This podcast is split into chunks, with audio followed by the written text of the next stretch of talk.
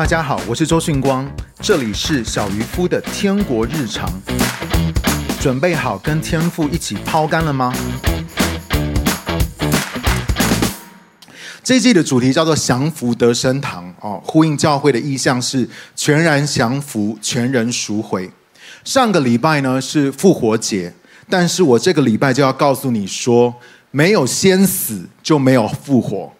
OK，这个礼拜我要告诉你，上礼拜是我们 celebrate 复活节嘛。可是我这个礼拜要告诉你说，没有先死就不会有复活，没有向自己死，你不可能全然降服，自然你就什么都赎不回。我再说一次哦，没有我们先向自己死，你就不可能全然降服，你自然就什么也赎不回。我很喜欢这个呃，曾经听到这个 Rick Joyner 他说过这句话，他说。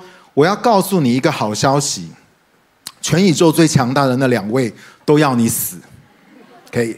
一个当然是仇敌魔鬼，撒旦魔鬼要你死，因为他就是要来偷窃、杀害跟毁坏我们的生命。可是我要告诉你，神也要你死，神也要你死，以至于我们能够活出一个更丰盛、属于耶稣基督的一个全新的生命。首先，我要你明白哦，神看生命跟死亡的眼光跟我们很不一样。耶稣在约翰福音第三章十二到十三节，我们一起来读这段经文，请。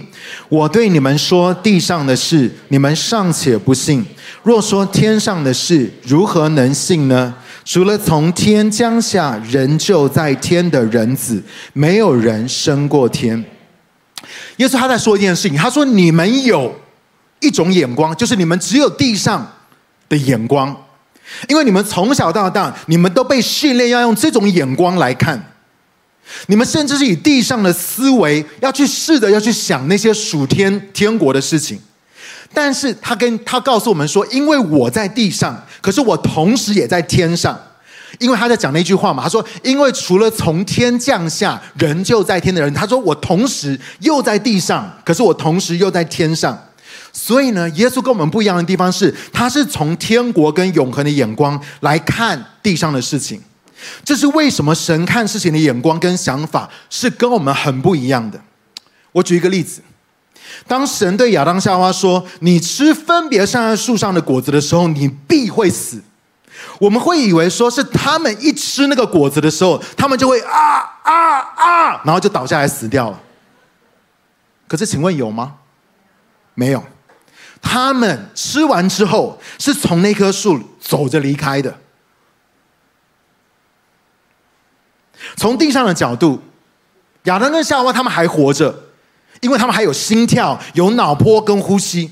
但是神却说，这两个人已经死了，因为他们与神连接的生命气息被切断。相反的，对我们来说是死的，神却说生命现在才要开始。还记得耶稣说吗？一粒麦子若不落在地里死了。就人就是一粒，但是如果死了的话，就会结出许多的子粒来。我要告诉你一件事情，耶稣他讲的不是他自己的生命，他他讲的不只是有他要会上十字架，他会死在十字架上，他更在讲一件事情。他讲那个麦子的时候，不是讲到他，他讲的也是什么？也是我们。他说，如果我们不死的话，我们是没有办法结出许多的子粒来。耶稣用麦子的比喻。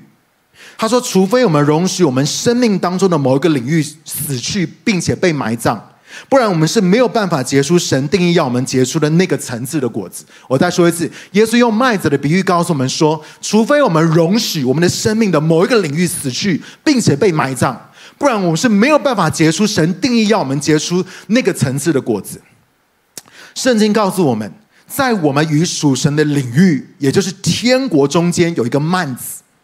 有一个幔子，OK，就像是圣所跟至圣所之间的那个幔子一样。所以，我们的这个世界，我们这个属地的这个世界，与天国的领域、属天的领域、神的国，它中间有一个幔子，总有一个幔子。这个幔子隔开了天堂与我们物质的世界。而希伯来书告诉我们说，耶稣基督的身体就是那个幔子。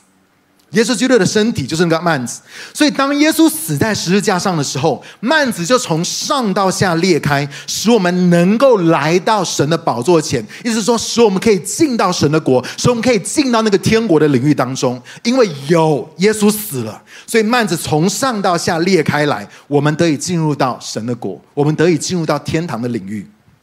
我发现一个原则，就是是从那原本活着的死去。然后又死里复活的这件事情，会让这个幔子打开来。OK，就是有人死去，然后又从死里复活，这个幔子才会开来开，我们才有办法进入到这个当中。而幔子打开，不只是代表我们进到这个另外一边，也代表所在的另外一边也可以过来到我们这边，因为幔子它是一个双向打开的。我再说一次哦，这个幔子是双向打开的，意思是说，当幔子打开，不只是我们能够进到天国的领域，不只是我们能够坦然无惧的来到施恩宝座前，我也要告诉你一件事情：天国的一切也能够进入到我们所在的地方。它是一个双向的幔子。OK，当有人死了，死里复活的时候，幔子裂开来，我们进到神的面前。OK，但是还有一件事情，神的国也进到我们所在的地方。而这一切的发生，都是因为有人忍受了十字架的痛苦，经历了死亡。希伯来书第十一章三十五节，我们一起来读这段经文，请。又有人忍受严刑，不肯苟且得释放，为要得着更美的复活。很多人以为神很残忍，喜欢我们受苦。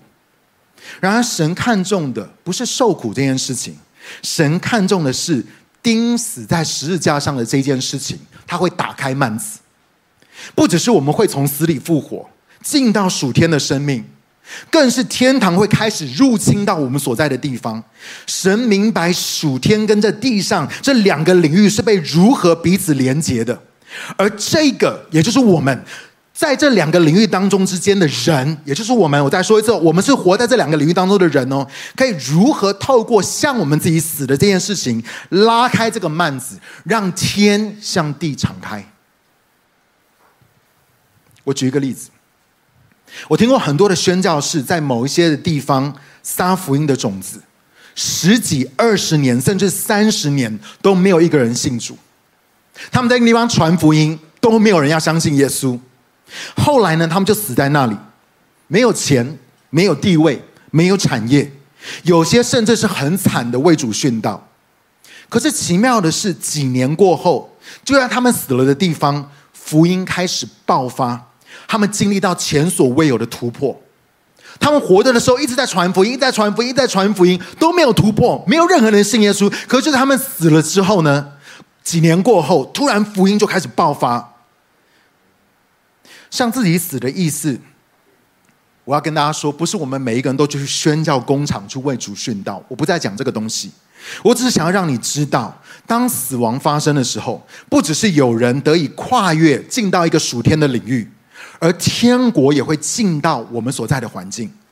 所以我们以为死亡是终点，我们我们是用地上的眼光来看死亡，所以我们以为死亡是终点，因为我们肉眼看不见那个幔子的另外一边是什么。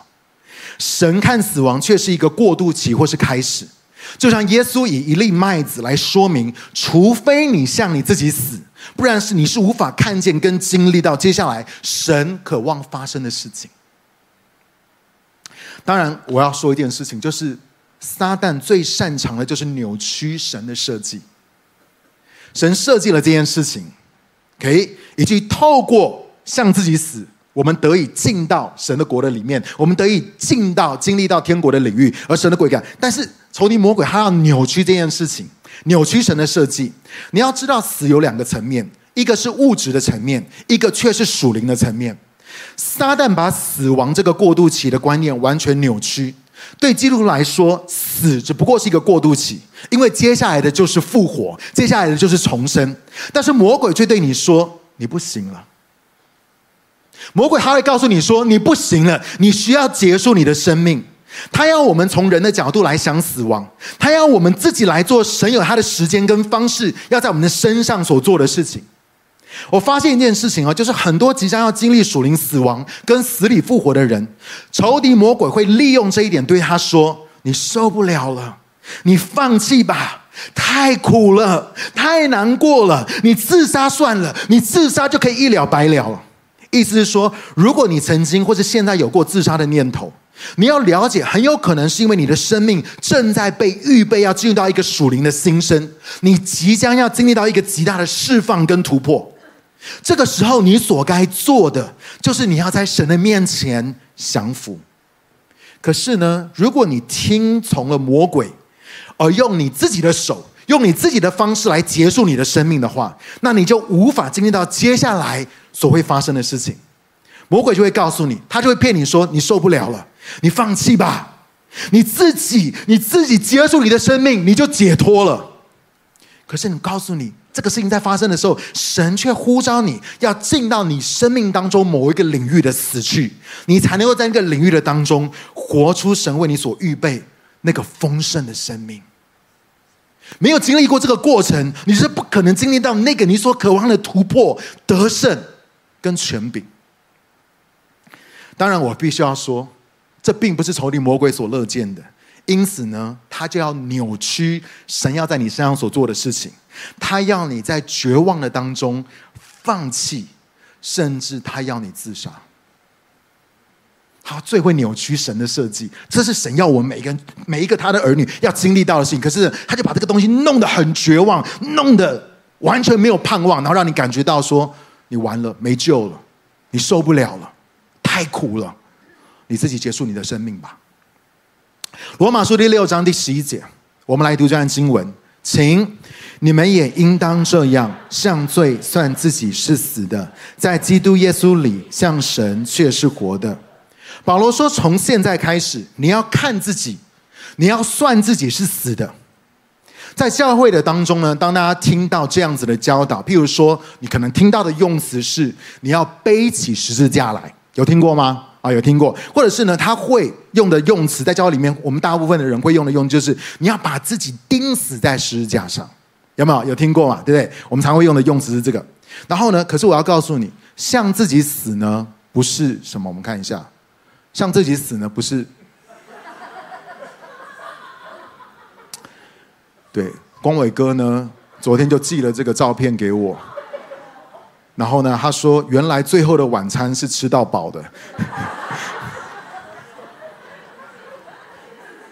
好，我现在告诉你，向自己死不是什么，向自己死不是什么。第一个，向自己死不是压抑自己，向自己死不是压抑自己。你知道吗？基督徒很会压抑自己，但是压抑这件事情只会毁坏关系，特别是婚姻。在关系的当中呢，我们能够压抑我们的渴望跟感觉多久？有人可以五年、十年，有人可以二三十年，但是呢，你会开始产生各种负面的情绪，跟甚至你身体方面的疾病，你心里面会累积到很多，累积了很多的苦毒怨恨。虽然有些的人很能够忍耐，他可以压抑很久，因为你对你自己说：“反正我就是要看自己是死的，我就是要向自己死啊！”我告诉你，其实你不是看自己是死，你是看自己是麻木的。你并不是看自己是死的，你是看自己是麻木的。问题是你并不会永远麻木，有一天你里面的声音跟想法一定会反扑的，就像是所谓你所听过的那些中年危机。有一天这些被压抑的感觉全部都爆发出来的时候，你突然就发现你可以豁出去抛家弃子，你可以豁出去做很多你以前不敢做的事情。为什么？是因为你之前不断的在压抑自己。但是我要告诉你，向自己死不是压抑自己。第二个，向自己死不是自制力，向自己死不是自制力。你知道，基督徒也超会以意志力来控制自己。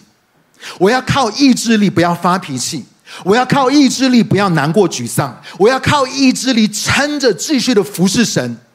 但是我必须要告诉你，这却很难持久的。面对工作、车贷、房贷的压力，孩子要喂、要养、要教。家人要照顾，不管是肉身的家人或是属灵的家人，要陪伴他们，这些的需要跟责任都需要去满足。然后你会发现，有一天你再也撑不下去了，你的意志力已经完全的崩溃，你只好选择放弃跟逃跑。然而，向自己死并不是靠自制力来撑的。事实上，我要告诉你一件事情：你用自制力跟意志力，还会强化你的老我。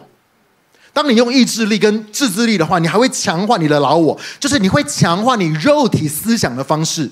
如果你可以做到的话，你会骄傲跟自义；如果你做不到的话，你就开始遮掩跟假装。我告诉你，当你强化你老我的时候，你反而更难死，因为意志力强的人，你会发现他们反而更难降服，他们是更不容易交托的，他们不够，他们是更不容易放手的。第三个，我要讲。向自己死不是殉道者心态，向自己死不是殉道者心态。很多热心服侍神的人以为向自己死就是要像一个殉道者一样，我就是要背起十字架来，我就是要为主牺牲，我要牺牲奉献，燃烧我自己，又被占便宜。没事，你要我做什么我就做，我的车拿去，我的钱拿去。我的时间拿去，我的精力拿去，通通拿去，反正我就是死人。我已经与基督同定十字架，我就是死。你们怎么样糟蹋我，怎么样践踏我都没有关系。这样子的心态，我要告诉你，并不是向自己死。时间久了之后，你一定会觉得越来越委屈，你会越来越愤恨不平。那你会问，光哥？那向自己死到底是什么？很难讲，很难讲这个东西。但是我用几个可能故事或者见证嘛，因为很难讲，因为真的就是你知道我，我我们我我我这这两天也是我上完那个那个以福音为中心的那个，然后我发现很多传道同工在问的问题都是：那怎么办？那怎么做？那我碰到怎么样这样的问题？那如果我今天学到这个好棒好棒的东西的时候，我该怎么做？但是我没有办法教你怎么向自己死这件事情。我我讲一个我讲一个例子哦。自由施工的巴佩牧师曾经服侍一群大学生。有一天有个女生来找他说：“我真的很不好。”他说：“牧师，我真的很不好。”牧师问说：“那你怎么了？”他说：“我觉得我自己很糟，我感觉我好像被定罪。”但是我又没有做错什么啊！我感觉我里面很被定罪，里面有很很深的被控告。但是我没有做错什么啊！你知道，当神指出你生命当中的某些事情，也不是错事哦。但是他可能对你说：“这不是我要给你的。”或者是他可能会对你说：“这样子的思想方式并不是出于我。”你如果不想听的话，你就会越来越感觉到不舒服。如果你又继续挣扎的话，你会感觉到那个担子越来越重，直到你降服，将这件事情的主权交给神，你才会得着释放。那个女孩感受到的就是这个，她的知罪感越来越强烈，可是并不是她做错了什么。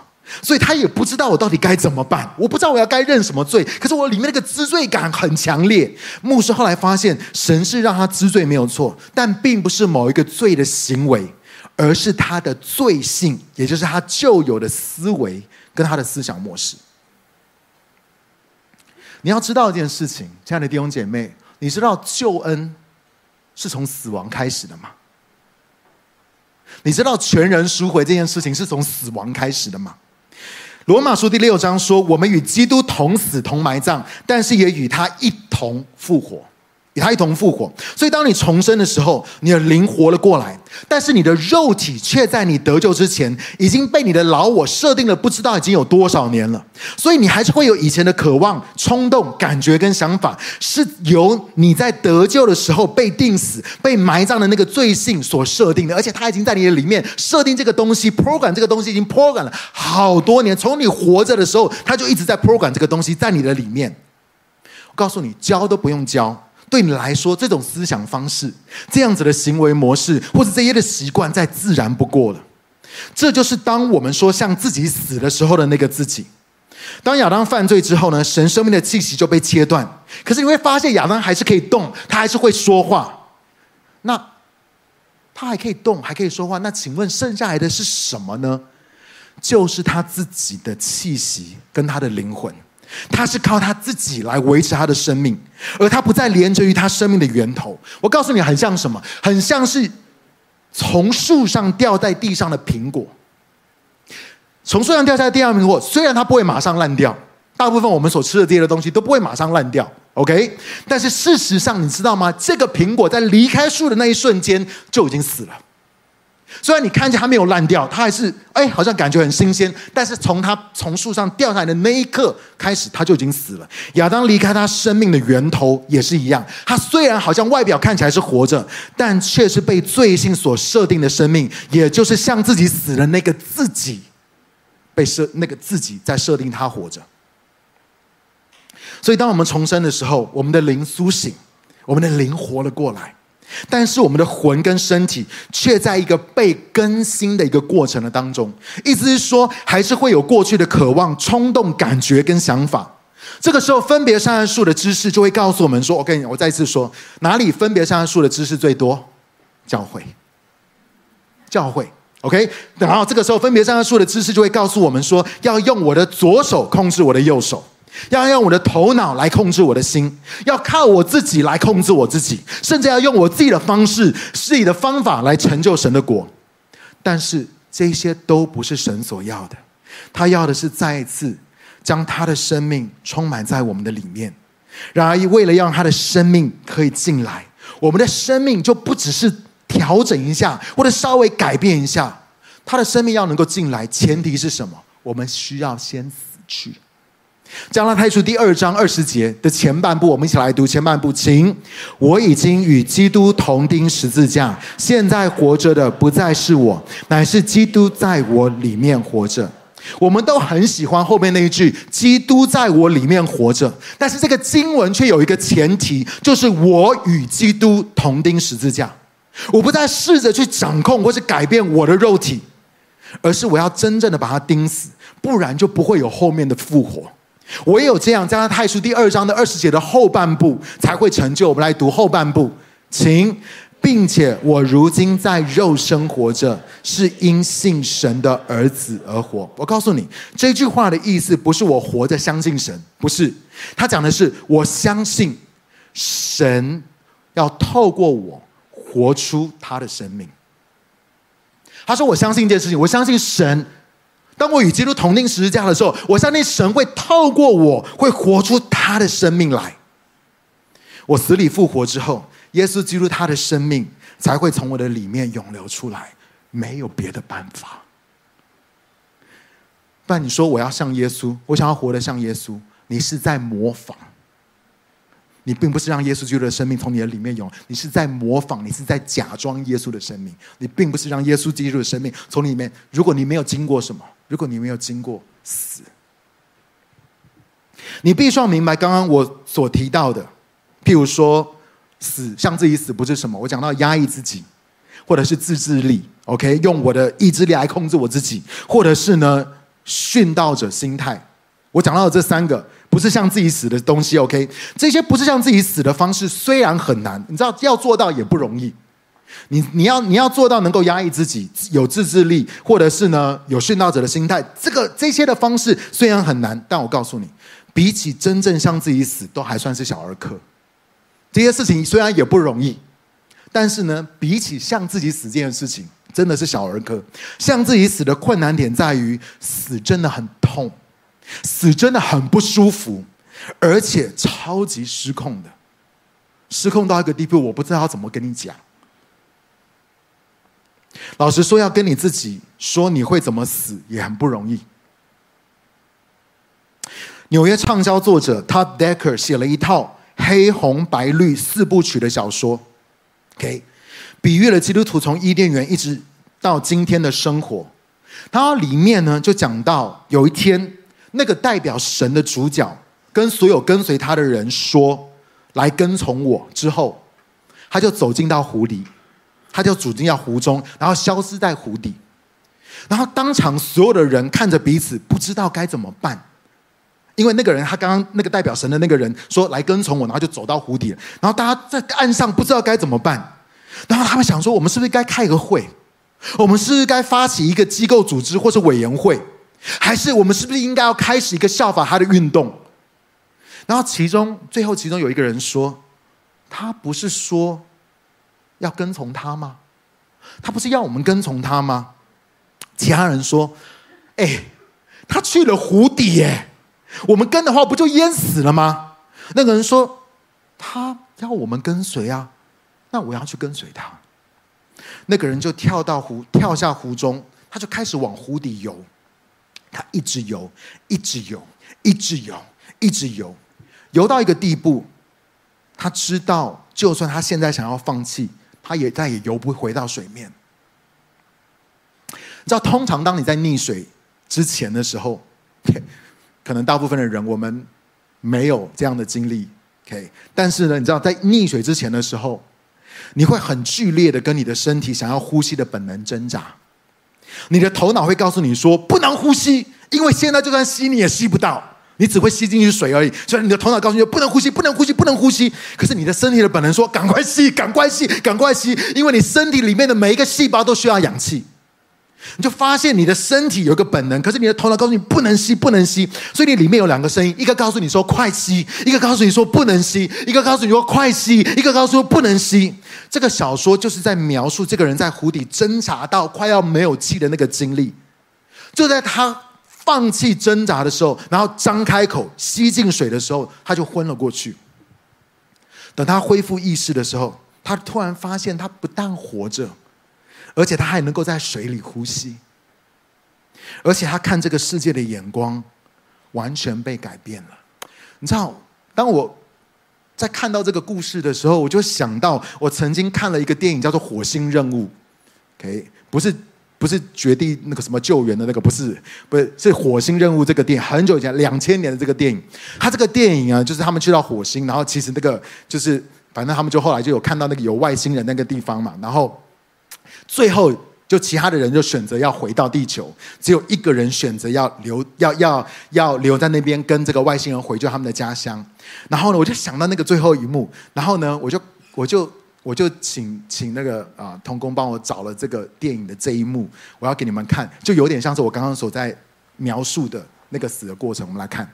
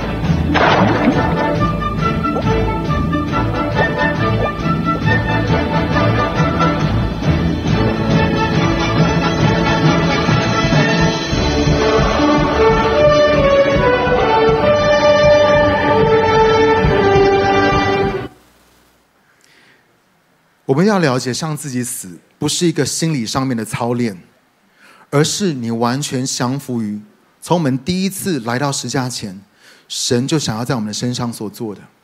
神说：“孩子，我不是要你来到十架前跪下，然后起来之后还是继续靠你自己去做你认为我要你做的。神说：我要你来到十架前，知道你什么都做不了，然后你向自己死。”以至于我可以在你的里面活过来，我的生命可以由内到外的转化你，以至于你可以做我做的，你可以像我一样在水里面呼吸。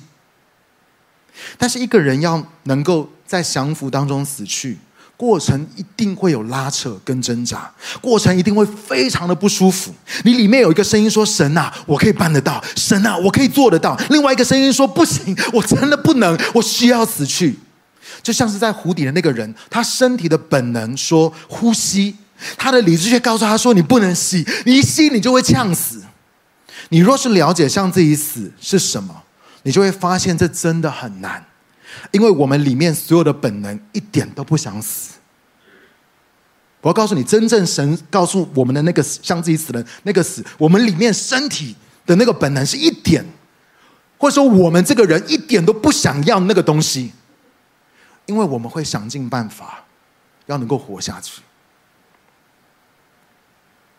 你知道，在我服侍的这二十五年当中，我想到很多很多这些这一类的故事，就是连我到一直到今天，我都还在经历到，在我生命当中的不同领域，神在做这样子的工作。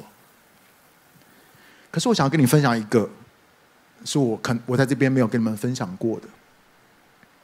十多年前，我跟席恩在 Gateway Church 认识了一个在巴西巴西的一个呃敬拜主领，叫做 Anna Paula。OK，这个敬拜主领，他非常非常的有名。OK，他的乐团呢卖了超过一千五百万张的敬拜专辑。他也曾经，应该是历史以来带过现场有两百万人的敬拜。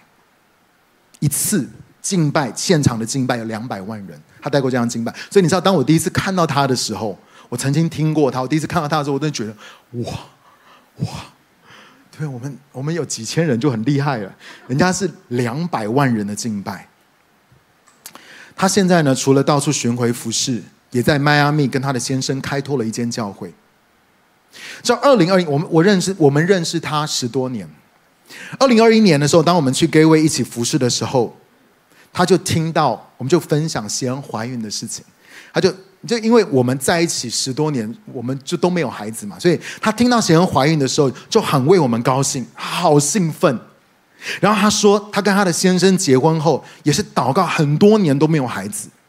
当他终于怀孕的时候，神就对他说：“女儿，我原本没有要给你孩子的，你原本这一生你都不会有孩子，但是因为这是你心里面所渴望的，所以我就赐给你。”你你你你还记得上次我分享那个允许的文化，就是约翰福音十五章第七节吗？OK，你们说，你们若住在我里面，我的话也留在你们里面，无论你们想要什么，祈求就给你们成就。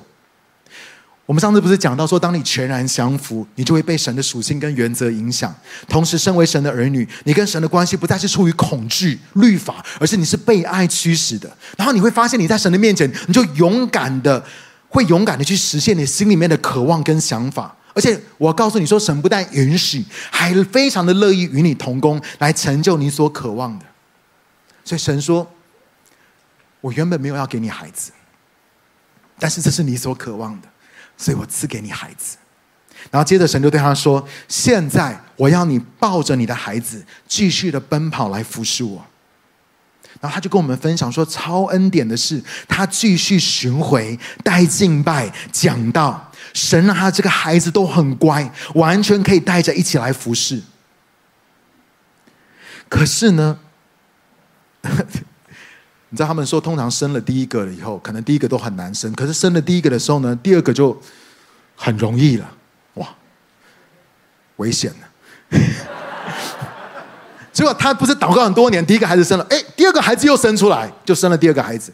可是他说，第二个孩子出生的时候，他跟我们分享，他说第二个孩子出生的时候呢，就在他巡回服侍的时候，整个行程一直哭，一直闹，不管做什么都没有用，就是一直哭，一直哭，你知道吗？这个孩子就是哭不停。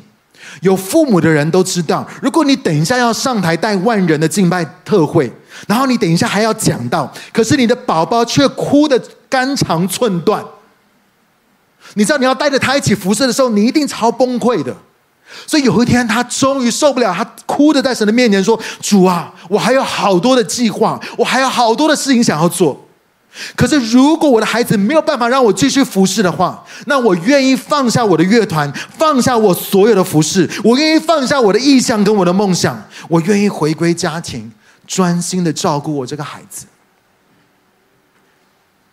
就在他祷告的下一秒，他的孩子就停止哭了，就再也没有哭了。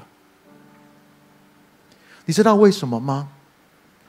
因为那一天有人向自己死了，但是却有东西活了过来。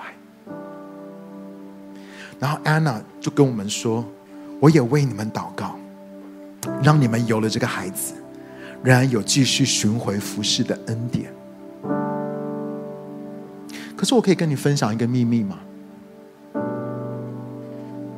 当我跟席文二呃席恩二零二一年在美国宣布，我们那个时候是在美国，我记得是十月的时候宣布怀孕的消息的时候，台湾一些基督教媒体写说，顺光牧师夫妇跟神求了好多年，终于在结婚十八年后，神给了我们这个神迹的孩子。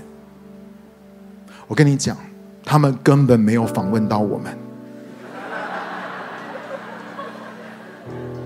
而我们也从来都没有跟神祷告求要有孩子这件事情。每一次有讲员要为这个部部分祷告，要为说有有在我们当中，你渴望生孩子，要为这个事情祷告的时候，我跟你讲，我们夫妻从来都没有举手跟站起来。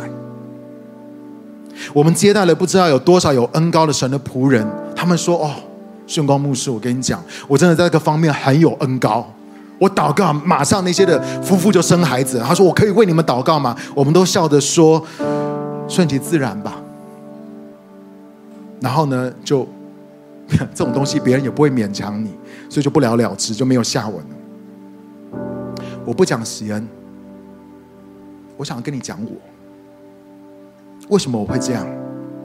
讲好听点，是我很体贴，没有要给锡恩压力。讲好听一点，是我可以更激动的到处去服侍；讲好听一点，是反正我属灵孩子都这么多了，我没有自己的孩子，我也很知足，我也不会觉得遗憾或可惜。但是我心中，我告诉你，我心中真实的状况是，我自私的不想要有孩子。我现在在告诉你，我心里面真正在想的是，我非常的自私，我根本不想要有小孩。我可以在台上鼓励弟兄姐妹生养众多，但心里面真正想的是你们生就好了，我只要把我跟陈锡恩顾好就好了。真实的状况是，我不喜欢小孩，我不喜欢小孩，看不出来吧？而且我很怕，干嘛？你说看得出来吗？好，感谢主。我以为我这十年有一点进步，但是好像感觉也是没有。还好，那我还蛮真实的。当然，可能是不不太认识我的人。你知道，我后来发现一件事情，我从来没有抱过任何童工的小孩，或是你知道，我从来没有抱过青年牧。我们很多青年牧就有童工生孩子的时候，我从来没有抱过任何童工的小孩。然后你知道，只要有牧者带孩子的聚餐，我都会觉得好吵好烦。可是我又不会表现出来，我会表现的很慈祥。你知道，因为是牧师嘛，怎么可以？对不对？连耶稣都说：“凡这小让小孩子到我这里来。”然后我这里面就是让小孩子不要到我这里来。然后你知道，我想，我想，我跟你讲。我里面多扭曲，我想说，反正我我也没有节育，我真的我没有节育，没有生不能怪我，你知道吗？我没有我没有控制这个事情哦，我没有节育，所以没有生真的不能怪我。而且弟兄姐妹都已经习惯了，我也很享受现在这样子的生活。最后我告诉你，我真实的状况是，我最害怕、最害怕、最害怕、最害怕的是。如果我真的生孩子，我的孩子生下来会有任何的问题？你知道我病态到，只要在教会看到喜乐家族的孩子，我的内心就会极度的恐惧。你知道我里面会有很多很多很恐怖的画面跟剧情。那一天，当喜恩跟我说她验完确定怀孕的时候。你知道我的外表是轻松镇定，很轻松这样哦哦嗯，感谢主。但我没有骗你，我内心的世界整个崩塌。我心想说，现在再也不会不关我的事了。你知道弟兄姐妹，我们跟弟兄姐妹聊谈，碰到教会的问题，弟兄姐妹生命的问题，聊完我们就回家了。但我现在没有办法回家。因为我家有另外一个在等我，知道真的，现在再怎么累、烦、怕小孩，我都躲不掉。然后跟神说：“神啊，我都五十岁了，我要从头开始。你知道，我已经我以为我二十五年被弟兄姐妹已经训练到应该很有为父的心了。可是我五十岁，我觉得我应该已经毕业了。神说，从头开始。然后我记得，因为那个时候我们是因为要去美国的时候才去验孕，刚刚好在我们去在美国那个时间里面是没有办法做产检的。所以我的里面有很多很多的恐惧跟害怕，我害怕我的孩子会有问题。然后呢，我更害怕的是我孩子有问题，我也不能堕，因为我是牧师。再怎么挣扎跟抗拒，我心想说，只有我跟贤两个人的生活都回不去了。请问，身为牧师，我该怎么办？我是应该要压抑我真里面真实的感觉吗？还是我要用自制力扮演好一个牧者跟父亲的角色，又或者是我带着殉道者的心态说：“好吧，主啊，不要照我的意思，只要照你的意思。苦悲我饮，爱宴你们尝。”所以你知道那一天，当 Anna 在为我们夫妻祷告的时候，我发现我真正需要的。不是可以带孩子到处去服侍的恩典，不是那个他为我们祷告的东西。你知道安娜，她比我成功百倍千倍，但是她的生命最美的是她向着她自己死，她是真的愿意放下一切回家去照顾孩子，而我也愿意向自己过去一直的生活，不管是我的服饰，我所在乎的界限。我私人的空间跟我的喜好死吗？好让一个全新的周训光，一个新的周牧师，一个新的喜恩老公，一个新的小尊爸爸，能够从我的里面活出来。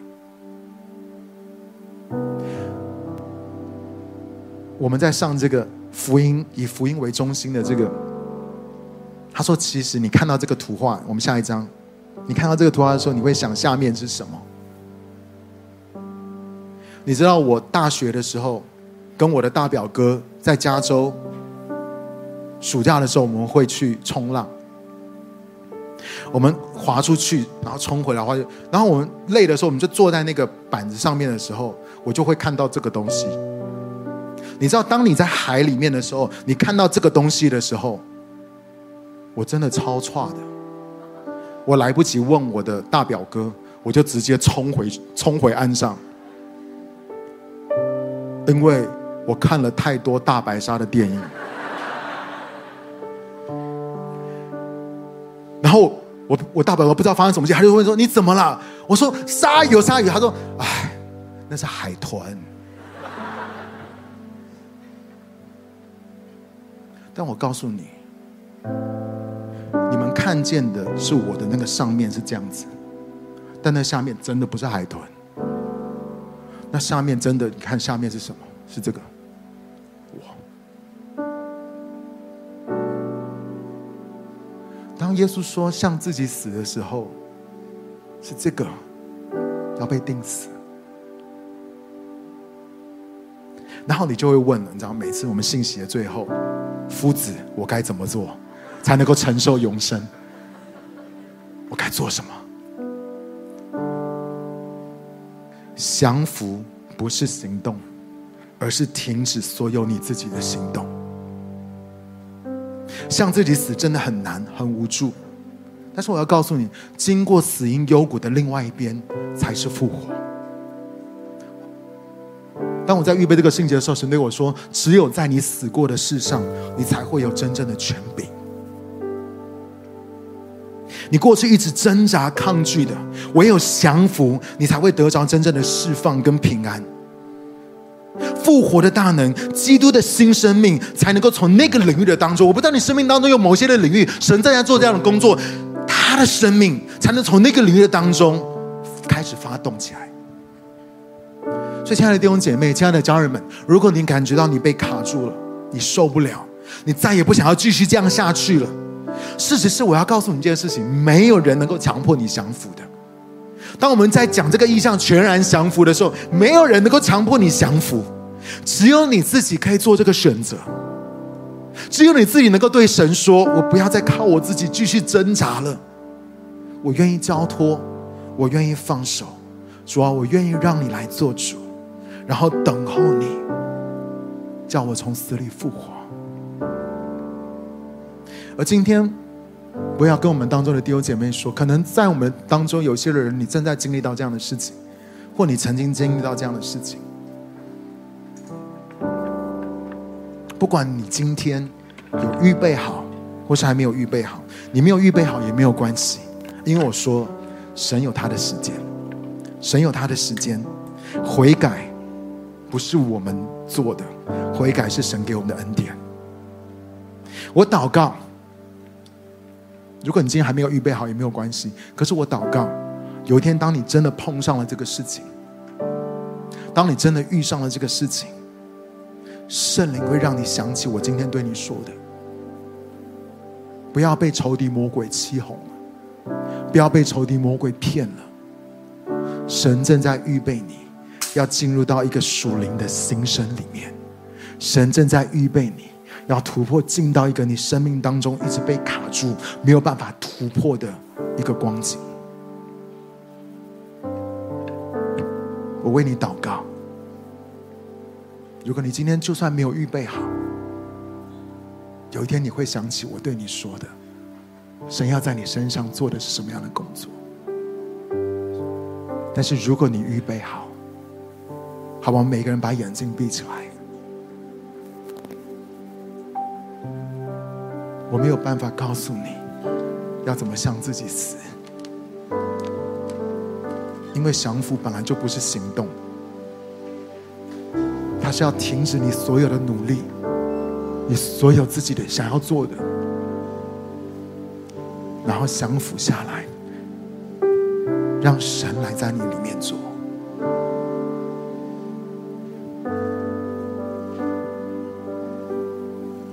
好把我们安静在神的面前，我让你问神：主，你今天在对我的心说什么？在对我的生命说什么？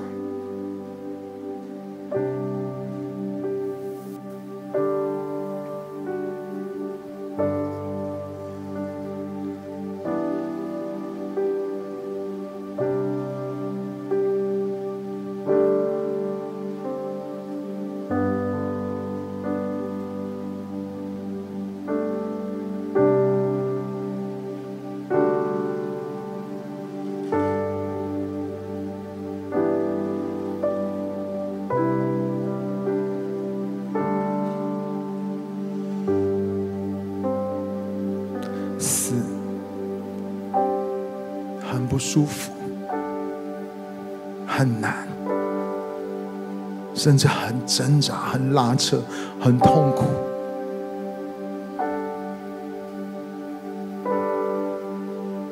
但是神从来都不是要我们定睛在那个死的上面，而是在他复活的盼望。他说有一个新的东西，一个全新的生命，一个不再是靠你自己，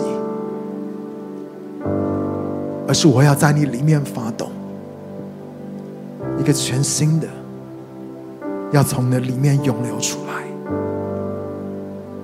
你的生命要从死里复活，你生命当中的那个领域要从死里复活，如果你愿意。降服，你自己完全的交给我。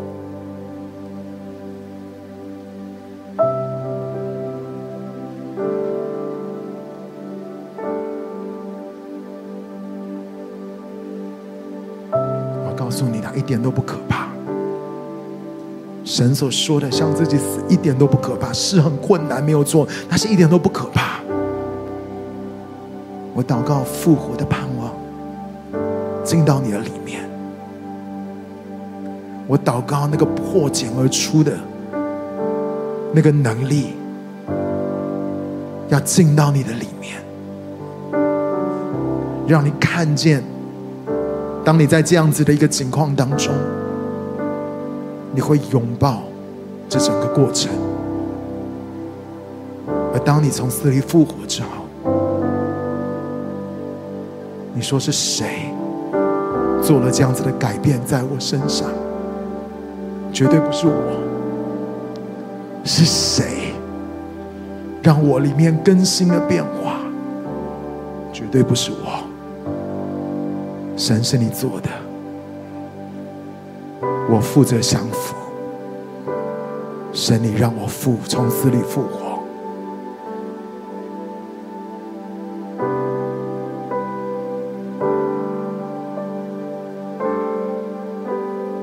从座位上站起来，我要请我们的童工可以来到台前。当接下来我们要敬拜的时候，我要呼召，就是你现在，或是你曾经有自杀的念头，或者是你里面有很深很深的忧郁跟恐慌，你在一个很大的拉扯跟挣扎的里面，不是因为某一个罪，而是因为你觉得你一直卡在那个当中。当我今天在讲这个东西的时候，你说：“光哥，我知道那个就是我。”然后你发现有没有可能，是因为你的生命正在被预备要进入到一个属灵的新生，是要进入到一个极大的释放跟突破，有一个全新复活大能的生命，要在你生命当中那个领域的当中，要活出一个是你没有办法想象，是神要给你的。神在告诉你说：“不要放弃，不要相信仇敌魔鬼的谎言，说没有盼望，晚了。我要放弃，我走不下去了。”神说：“No，真理是你会从死里复活，你会从死里复活，会有神复活的大能，会有那个复活的盼望进到你的里面。所以，如果我所讲的，你如果在那个忧郁的里。”你在那个拉扯、恐慌、挣扎，或者是你里面曾经或是现在，你有那个自杀的念头，你有那个自杀的意念想法，仇敌要摧毁你的生命，但是神说：“孩子，我要你从死里复活，我要使你从死里复活。”神的灵现在就我们在这就在我们当中，让他的灵来充满、来浇灌，那是耶稣基督从死里复活的灵。如果你愿意，他也要运行工作在你的里面。所以，好不好？当我们等一下在唱这首诗歌的时候，家里的弟兄姐妹，我们可以一起来敬拜，为我们自己来祷告。但是如果我刚刚讲到的是你，你需要我们的童工跟你一起来祷告，为你来祷告的，来到台前，让我们的童工来服侍你。我们一起来敬拜。走过的岁月里，仍只剩下。不失败。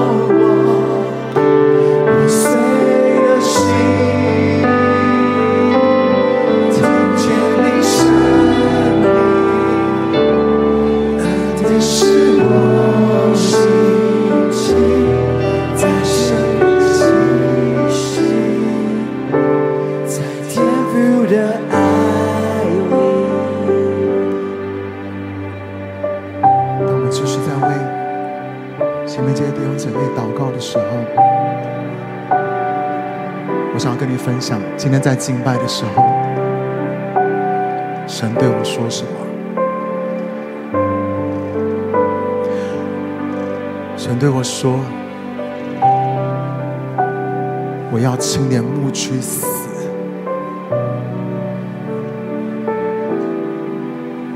我要青年牧区死。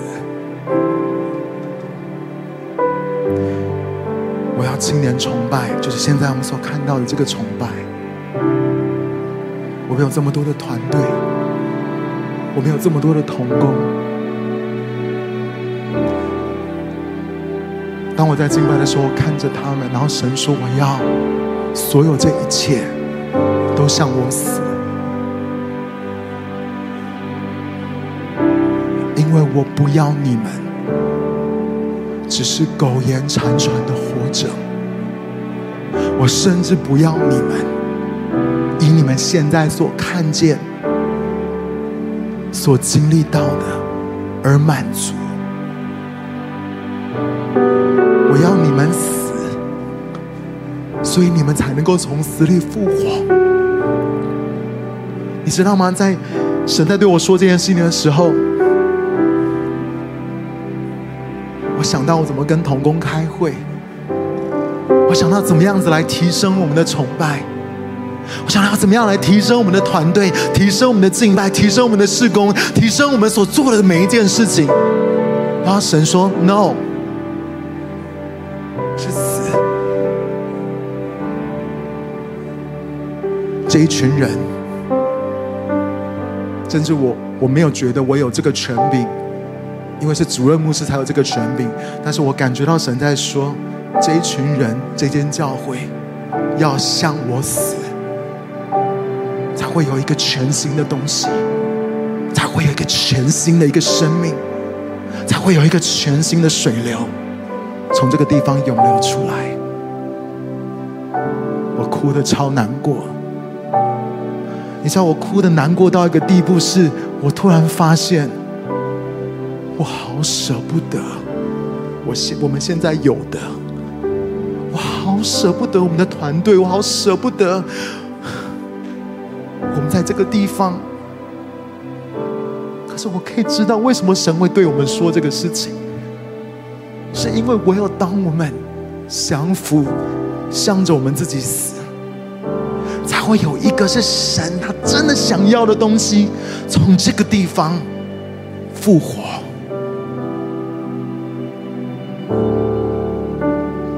所以最后我要邀请你，我不知道要怎么为这个事情祷告，因为你现在连你看线上的崇拜都没有“青年崇拜”这个字句在上面，或许那只是第一步吧，我不知道，但我不知道会长成什么样子，它完全 out of my control，不是我能够控制的，但我只知道一件事情。是神，我不是只是舍不得而已。神，你也给我你复活的盼望，因为我们这一群人，我们这个牧区，我们这一行的崇拜，会脱胎换骨，会重获新生，会有一个复活的大能，一个全新的生命涌流进到我们当中。我不要再抓住过去我引以为傲的。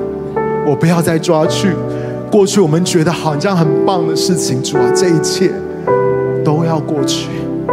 只有你渴望在我们当中所做的工作，才会存到永远，Amen。好吧，我们的同声举起我们的手来，一起来为我们的教会，一起来为我们的传道同工，一起来为我们的团队，一起来为我们的崇拜，一起来为我们的牧师来祷告。哦，西格拉德拉德拉德拉德拉德拉德拉德拉德拉德拉德拉德拉德拉德拉巴巴巴巴巴巴巴苏鲁西格鲁德鲁德拉巴。哦，德拉德拉德拉德拉德拉德拉德拉德拉巴德拉德拉巴巴巴德拉巴巴巴巴巴巴苏鲁德鲁德鲁德鲁德鲁德拉巴巴德拉巴苏鲁西格德。哦，啦啦啦巴巴巴巴德拉巴苏鲁德鲁。ba ba ba da la ba sürüşküne.